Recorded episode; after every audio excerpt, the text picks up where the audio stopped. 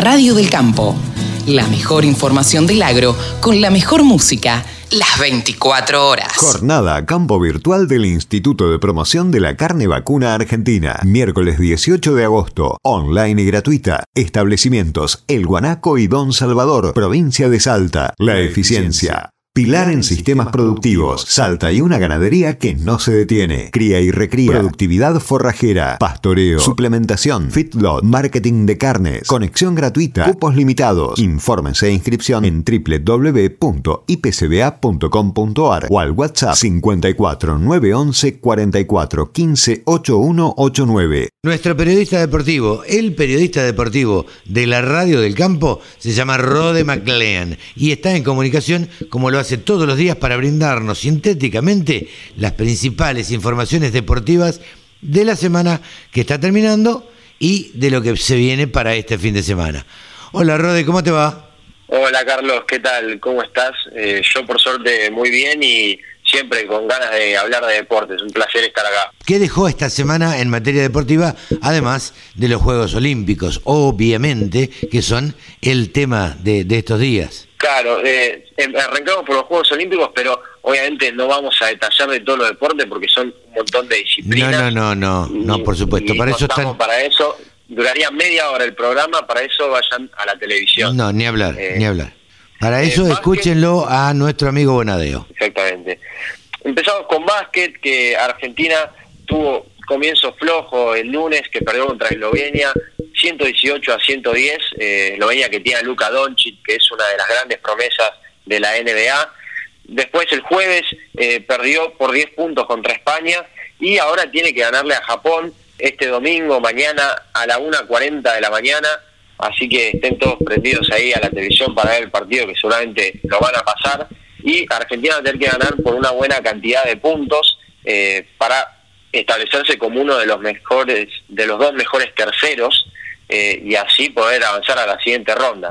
La verdad es que está en una situación delicada eh, porque, porque bueno, tiene que ganar por muchos puntos de diferencia, así que va a tener que tener un gran juego frente a Japón. De hecho, Escola declaró después del partido contra España eh, que veía mucho mejor al equipo, que estaban como en una, una línea ascendente y que si seguían con esa forma y la demostraban frente a Japón, iban a mejorar el rendimiento y probablemente puedan pasar a la siguiente ronda. Rodé, si ganan este próximo partido ante Japón, eh, ¿tienen asegurada la medalla de bronce? No, no, no, porque pasarían a, a cuarto de final y para medalla de bronce recién hay que llegar a, semifinales y en semifinales tendría que ganar el tercer y cuarto puesto. Ah, porque las medallas son, solo de oro, plata y bronce. Bueno, ¿qué más tenemos?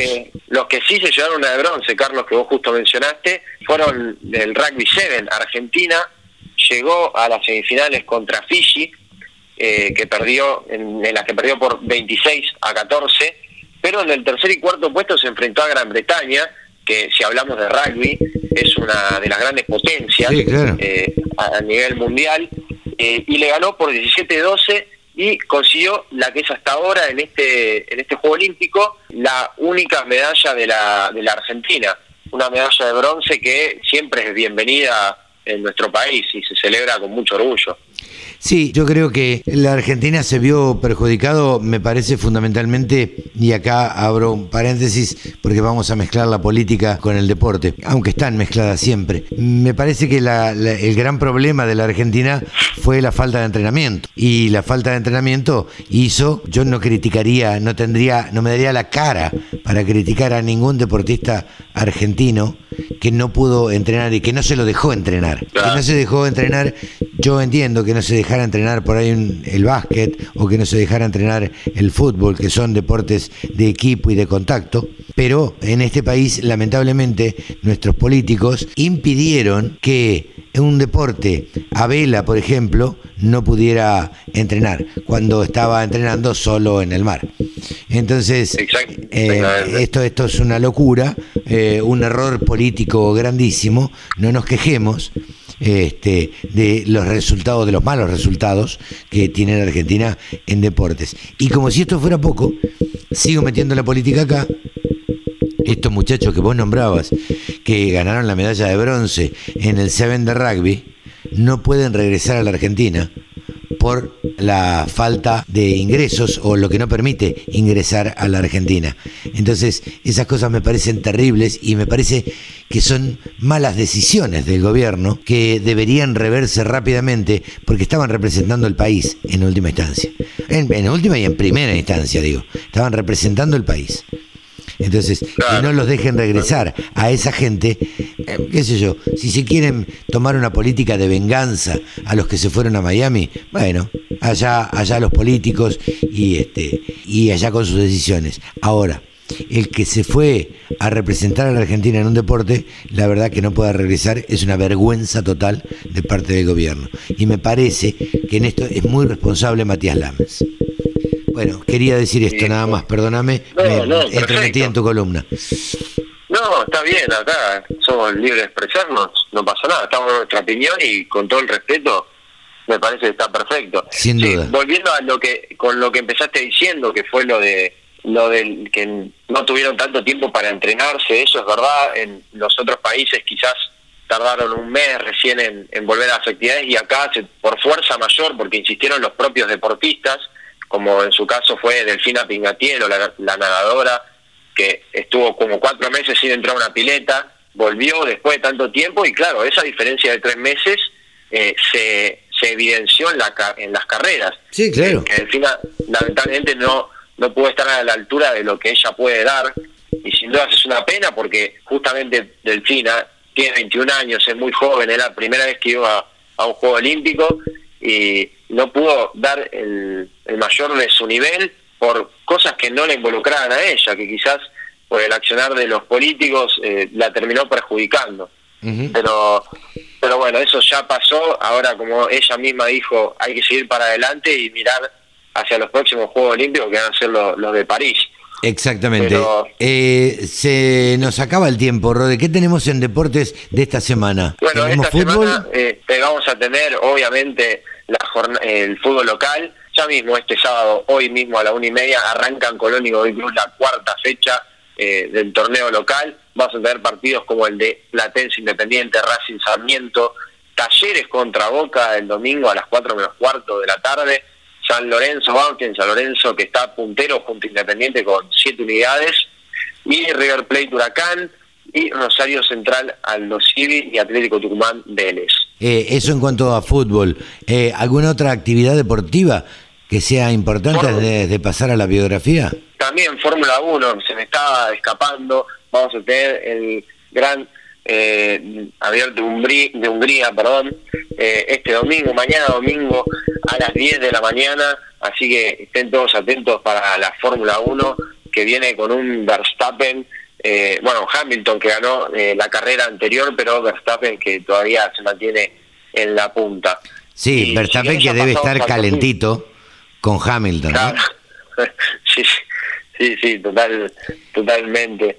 Eh, pasamos a- al perfil, Carlos, ¿te Bien, parece? ¿qué perfil nos trajiste? ¿A quién vamos a recordar hoy? Y yo, yo quería, estamos en ambiente de Juego Olímpico, vamos a tener que hablar de un deportista olímpico y uno de los históricos, Delfo Cabrera, maratonista espectacular, eh, que logró conseguir una medalla de oro en el maratón de Londres 1948, una carrera muy especial, eh, ya que en esa carrera, en ese maratón, la Argentina se convirtió en ese momento eh, en el primer país en meter a sus tres corredores entre los primeros 10 puestos de la maratón. el primero, obvia- obviamente, Delfo Cabrera, el primero. En el quinto lugar este, estuvo Eusebio Guíñez y en el noveno Armando Sensini.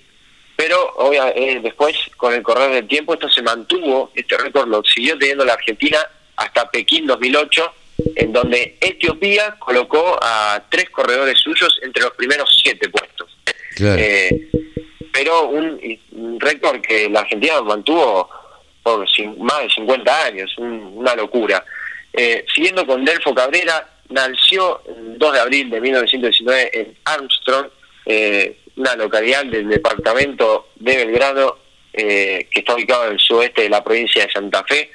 Eh, era el cuarto de seis hermanos, eh, hijo de Claro Cabrera y Juana Gómez, y se formó en San Lorenzo Almagro, empezó a correr obviamente más de chico pero a los 18 se mudó a la pensión de San Lorenzo Almagro y se entrenó ahí y también, además de la medalla de oro de Londres 1948, consiguió otros logros como el de ser abanderado de Argentina en los Juegos Olímpicos de Helsinki 1952 y la medalla de oro en los Juegos Panamericanos de 1951.